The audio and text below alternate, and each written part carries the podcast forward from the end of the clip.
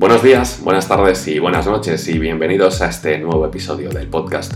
Hoy quiero hablaros de una cita que saqué de un libro que, bueno, creo que ya el título es un bofetón sin manos. Si nos enseñaran a perder, ganaríamos siempre. El autor es Albert Espinosa. Para aquellos que no le conozcáis, Albert es una persona que a lo largo de su vida ha sufrido bastantes problemas médicos y eso no le ha impedido en ningún momento disfrutar de la vida e intentar dejarnos pequeñas pildoritas para que nuestro día a día sea un poquito mejor. Algunos de sus libros, que desde aquí quiero recomendaroslos todos, son El mundo amarillo, todo lo que podríamos haber sido tú y yo si no fuéramos tú y yo, eh, Brújulas que buscan sonrisas, El mundo azul, etcétera, etcétera, etcétera.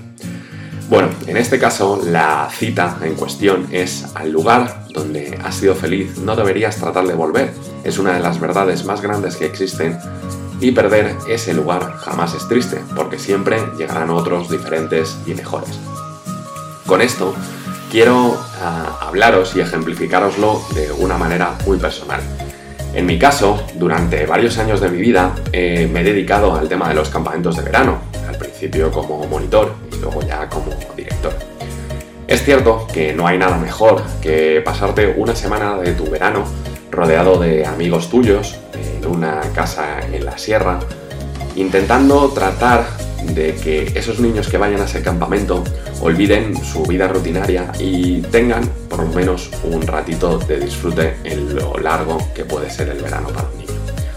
El primer año es maravilloso, te juntas con todos tus amigos, haces juegos, risas, bromas y esos siete días te parecen cortos y el día de las despedidas estás deseando que pasen esos 365 días para volver a encontrarte en el mismo punto con la misma gente en ese mismo lugar, pensando que no habrá cambiado nada. Y es mentira, eso es un gravísimo error que cometemos. Primero de todo, el idealizar las cosas y el pensarnos que cuando volvamos a ese mismo lugar con esa misma gente, todo va a ser exactamente igual. Y no es así. La gente cambia, durante el año tú mismo has cambiado, aunque no te des cuenta, y la gente que tienes alrededor también.